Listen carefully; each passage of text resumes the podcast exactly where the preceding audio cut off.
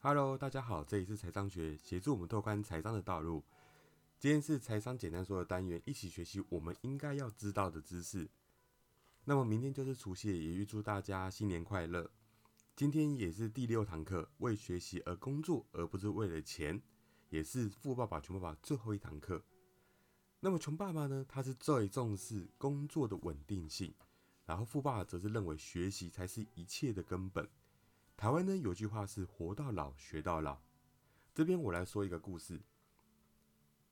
在去年，我在酒吧认识一位专栏的作者，那他的文章我有看过了几个，我觉得非常的棒。那他绝对有能力是可以出书的，但是周遭的人认为他现在的工作已经够好了，那也不用再多额外的时间再做出一本书，但是也不一定不知道卖不卖得掉或是畅不畅销。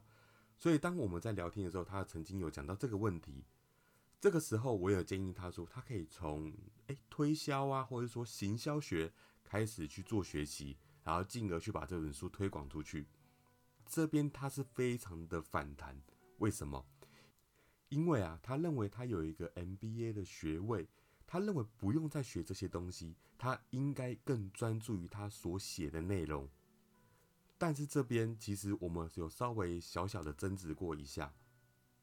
我希望他记住一件事情：好的作家不代表你的作品会被看到，但是一个畅销的作家，不管他的作品好不好，至少他卖得出去，而且卖得非常的好。所以啊，我希望他去学习一些行销的课程，这样子能够帮助他在推广他作品上会更有进步，他就会变成一个。非常好的作家，同时他也是非常畅销的作家。这边呢，其实我在前几本书有提到，推销、行销不代表只是单单是卖作品或是卖产品而已，而是把你这个人的想法，把你自己给推广出去。这边的话，我再举个例子，刚刚我带到，他除了在他的专业知识领域有非常非常深的研究之外，他必须要再学习另外一项技能，也就是行销嘛。所以印证到一个故事：只有一项技能是不能够赚到更多的钱。我这边呢，我再套一下我亲戚朋友的一些例子好了。我的亲戚呢，他是一位医师，他他在之前是在医院里面当主任，好，就医生主任。他的薪水绝对会有两到三百万以上，甚至到六百七百都会有。但是他最后选择出来自己开业，开一间诊所。目前的收入的话，大概有八到九百万之间。他从这当中做了什么决定？他从一个医生主任到了一家企业的管理者，同时也是这家诊所的拥有者。所以他必须要去多学，譬如说成本的营运啊，或者说人力上的控管等等这些他原本没有接触到的东西。但是他学完之后，他的收入成长了六到七成，甚至更多。同时，他的营收、他的成本完全是可以自己打理的，不用再像医院里面被动式的被支配着。同时，还要在每年去写一些报告、写一些论文，维持他的一个主任的地位。这故事当中，我们可以看到，他选择做了他原本医生不一样的一个尝试。他做了更多的学习，但他获得更多的时间，也获得更多的金钱，也获得更多的自由。美国有一句格言是：“工作的意义就是比破产强那么一点而已。”然而，不幸的是，这句话确实适用在全球千百万个人身上，因为啊，学校没有把财务智商视为一种教育。而大部分的工人呢，或是像我们这种白领阶级，都按照我们的方式过生活。我们的方式是什么？工作赚钱，然后支付我下个月的账单。像我们工人呢，付出最高的限度的努力是避免被解雇，但是雇主是提供什么？提供最低限度的资金，以防工人辞职。这个故事一直一直以来上演，所以常看到资方与工会在打。我们的薪酬的一个抗争，所以如果我们看到大公司呢支付的额度，你就会明白这个说法确实出于某种程度上的可行性。如果一家公司它会亏钱雇佣你的话，那根本就不存在，它只是会预防你可能跳槽到其他公司去做这个手段而已。大部分的薪水都经过他们精算之后是觉得划算，他才会去付这个薪水来雇佣你。OK，所以当我们认为得到一份稳定的工作，或是薪资，或是短期的福利、假期，长期来看的话，这个会演变成一个灾难。大家还记得我们在出社会之后，第一份找的工作是为了什么？很多绝对是为了学习，我想要学习在社会上有更多的社会经验、社会的技能等等的。但是过了三四年、四五年，甚至七八年之后，我们要跳槽了，我们反而是选择什么？薪水会不会更高？会不会有更多的假期？那福利是不是更好？反而我们眼睛只能看到这些。那我们就陷入了什么？为了生计而忙碌的生活，也就是老鼠赛跑的一个圈圈当中。所以啊，我们要仔细看看脚下的道路，弄清楚自己到底要获得的是什么技能，而不是要获得什么福利。一旦人们为了支付生活的账单而整天疲于奔命的时候，就和那些老鼠赛跑的老鼠一样了。呃，这样子讲好了，我用我的例子来跟大家做说明。生活呢，其实就像是去健身房一样，最痛苦的事情就是要出去做锻炼的这一刻，这个决定。一旦过了这个坎，过了这一关，以后的事情就好说了。有很多次，其实我很懒得去健身房，我也很害怕去健身房，但是我只要去了，我的心里面会感到非常的开心，会变得非常的踏实。尤其做完了我自己设定的健身练习之后，我总是能够非常自豪的对自己说。我做到了，而且做运动真的非常的好。我自己是喜欢美食的一个人，所以我常常会去坊间一些自己开的独立料理店去做品尝。那我自己也喜欢吃汉堡，但是现在大家都会讲到汉堡的话，都会讲到麦当劳嘛。但是我自己会去找一些小店来吃。我发现很多小店它价格不一定会比麦当劳还要贵。但它的用料，它的手法是非常的高明。这就是我刚刚讲到了，世上到处都是有才华的穷人，在很多的情况之下，他们之所以贫穷或者财务困难，或者是说只能赚到低于他们本来能够赚到的收入，不是因为他们已知的东西，而是因为他们未知的东西。他们将注意力呢集中提高在完善他们所做料理的基础上。或他们想要做的一个专业知识上面，却从来没有注意到要提升销售还有推广的这项技能。我刚刚也提到了，我们年纪大了之后跳槽究竟是为了什么？为何不多学，进而多赚呢？尽管从短期来看，你可能会因此赚的比较少，但是从长期来看，你将从中获得更巨大的收益。成功呢，必备的管理素质有包括什么？对现金流的管理啊，还有对系统。那系统里面包括什么？你的人、时间、家庭、工作的管理。第三，对人员的管理，也就是说，当一个主导者，除了你是企业主或是你是主管，都需要有对人员的管理。最重要的专门技能就是销售，还要懂得市场行销。销售的技能是个人成功的基本技能，它涉及了什么东西？包含与其他人的交流，有顾客，有你的员工、老板、配偶，还有孩子之间的来往。而交际能力呢，就如同我们在书面表达一样，口头表达以及谈判能力等等，对于一个人的成功更是至关的重要。我就是透过学习各种的教育啊，还有课程。那我的工作也越来越进步，也越来越有竞争力。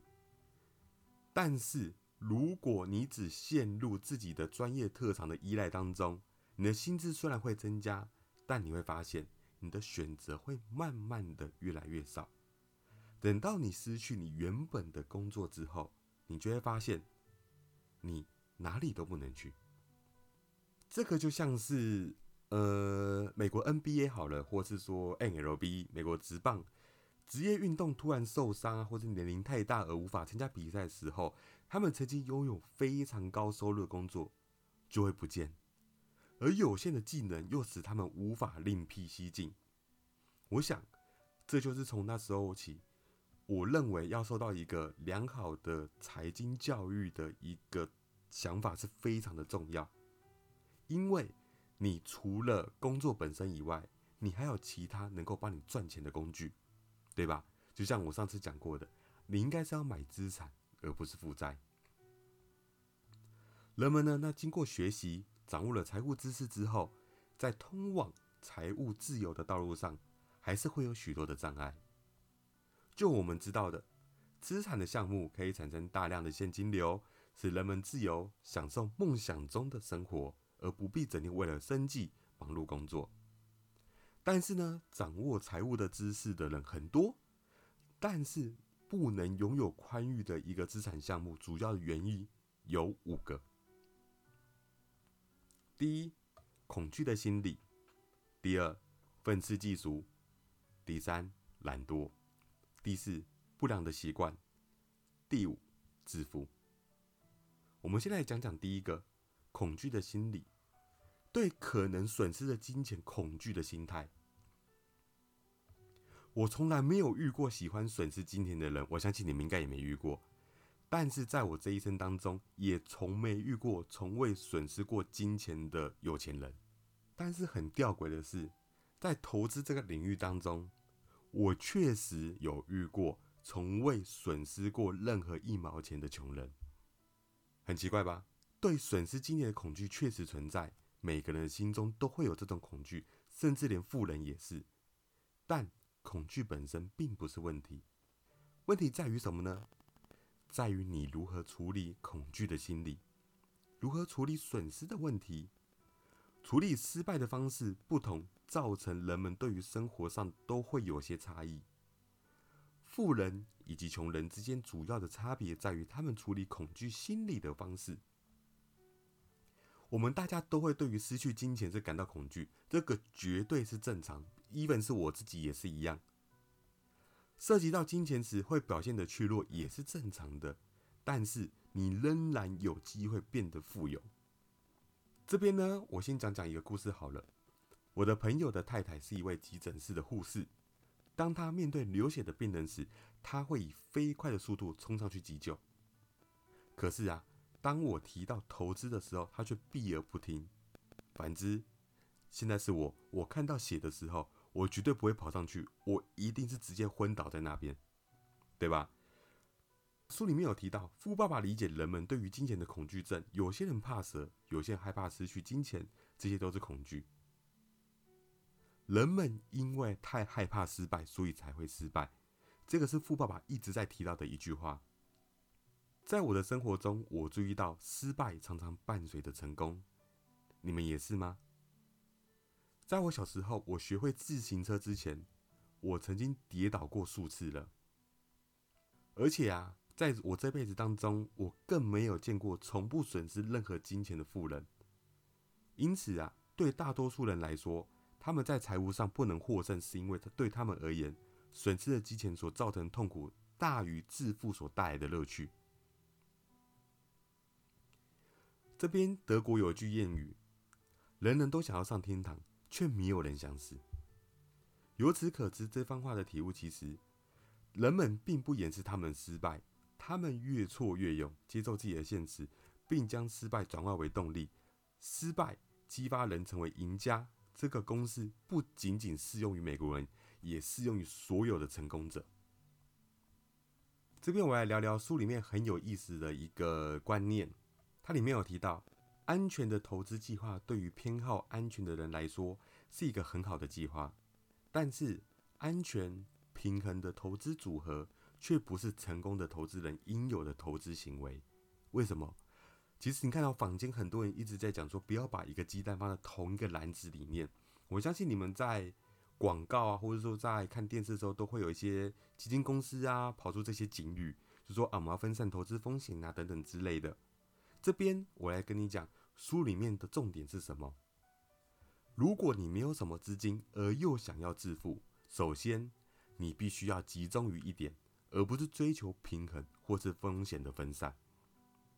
那些的成功者在最初并不是追求平衡，追求平衡的人只会在原地踏步，而不会前进。要取得进步，就必须要先做到不平衡，并注意怎样才能使自己不断的进取。你看哦，比尔盖茨不追求平衡，索罗斯把注意力紧紧盯在一点上，也就是债券。乔治巴顿呢，也不会把他的坦克部队布在一个很长的战线，而是把坦克集中起来攻击德国防线上最薄弱的地方。所以啊，与此相反，法国人是布下漫长的马奇诺防线，这个结果大家众所皆知的，对不对？所以德国就把法国给攻打下来了。如果你有致富的愿望，那就必须要专注，把很多的鸡蛋放在较少的篮子上。但是你要确定一件事情，篮子的坚固程度一定要确认过，不要把很少的鸡蛋放在许多的篮子上。如果你不愿意失败，那就安全的投资。如果损失会使你元气大伤，那就稳定一点的做平衡型的投资。要是你已经超过了二十五岁，害怕冒险，就不要改变自己的投资方式，以安全方式进行投资。但是要尽早起步，因为啊，要早点累积你的鸡蛋，这种方式确实需要大量的时间去滚。然而，假使你梦想要得到财务自由的话，也就是说，从老鼠赛跑的回圈中。解脱出来，你要扪心自问：你该如何面对失败？如果失败能够激励你去争取胜利，可能你就应该争取每一次的投资机会，而不可能是如果今天失败会使你损失，会使你焦躁不安，你就不投资了，对吧？这个就我刚刚讲到的，如果你所做的投资，你所做的一些工作，你只求安稳。或是少输一点，结果你绝对不可能赢。再是第二点，愤世嫉俗。这边呢，我把它解释为杂音。OK，呃，像是我的客人好了，我的客人常问我说，他今天想要买一个股票，问我说有没有好的建议。当我提供给他这些建议的时候，他会把这张股票拿去问他周边的亲朋好友，同时最后会回来问我说。哎我朋友跟我讲说，哎，这档股票怎样怎样讲，是不是不好啊？会不会有危险啊？感觉真的很糟哎，等等之类的。但是当我问他们，你的亲朋好友是专业领域的人吗？还是只是有兴趣做研究而已？我相信大概都是后者。但是他最后去选择听取他亲朋好友的建议跟想法，导致错失掉这个赚钱的机会。其实人的生活充满了杂音。我们首要做的事情是把杂音避掉，去专心的去想这个东西是不是我们要的，那我们要从中获得什么？所以大家要记得第二点，把杂音拿掉。至于第三点，懒惰。如果今天你连赚钱的动力跟想法都没有的话，那今天钱也不会直接进到你的口袋，而是从旁边流过到别人的口袋里面。今天我们要赚钱。就不要怕懒，就不要怕累，因为在未来的时候，你会清楚的享受到最后的结果所带来的胜利。第四，不良的习惯，就像我在第二堂课有讲到的，不要再买一些你认为是资产的负债。所谓的资产的定义就很简单，钱它是从外面流进到我的口袋里面，这就是资产。负债。就是把钱从我口袋掏出来的东西叫做负债。呃，另外来讲好了，像我刚刚讲到，就是说一些奢侈品啊，或者说一些比较高单价的一个物品，跑车啊、高昂贵的车子等等，这些都是一样。如果今天你的钱可以买得起，可能三次或四次，我们这样举个例子好了。假如今天我要买一个三百多万的一个车子好了，但是我的总资产的话有三千万，你觉得我可不可以买？其实可以买的。但是如今我就四百万，我就买一个三百万的一个车子，那你觉得这一个交易划算吗？我个人认为不划算，但是可能就让你爽一时，可是会苦一辈子。所以改掉不良的习惯是很重要的。OK，最后第五点，致富。致富的话，其实针对于一些专业领域的人，包含我在酒吧里遇到那个专栏作家，都是一样，他们认为自己的专业知识。他们的专业领域是非常的吓人，我相信这个我认同。但是却不愿意再多学其他的事情。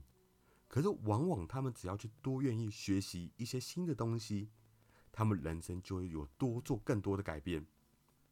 OK，所以千万也要记得一点，永远永远的去学习你所不知道的事物。我刚刚有带到一个重点，往往让我们赚到更多的钱，不是我们已知的东西，而是因为我们未知的东西让我赚到更多的钱。所以，我们在这辈子要尽量的去接收更多我们未知的东西。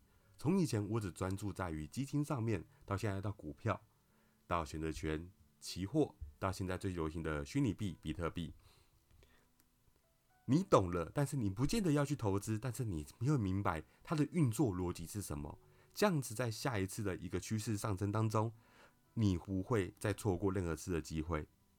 OK，所以穷爸爸富爸爸一直在告诉我们一件事情：财务智商呢，是我们这辈子一定要具备的技能。接下来。就是要评估我们买的是资产还是负债。第三，竭尽所能的减少税收。第四，搞清楚你现在的工作是因为什么。最后，让我们的钱为我们工作一辈子，这样你就有更多的时间去学习你所不知道的事物，让更多的知识与经验。帮我们赚钱。总共六集的《穷爸爸富爸爸》就到这边结束了。那也感谢大家这一次的收听。喜欢的朋友可以帮我点击关注以及分享，还有追踪我的 IG，我会不定时的更新投资场上最新的资讯。然后有问题也可以在 IG 上直接询问我。那我们下次再见喽。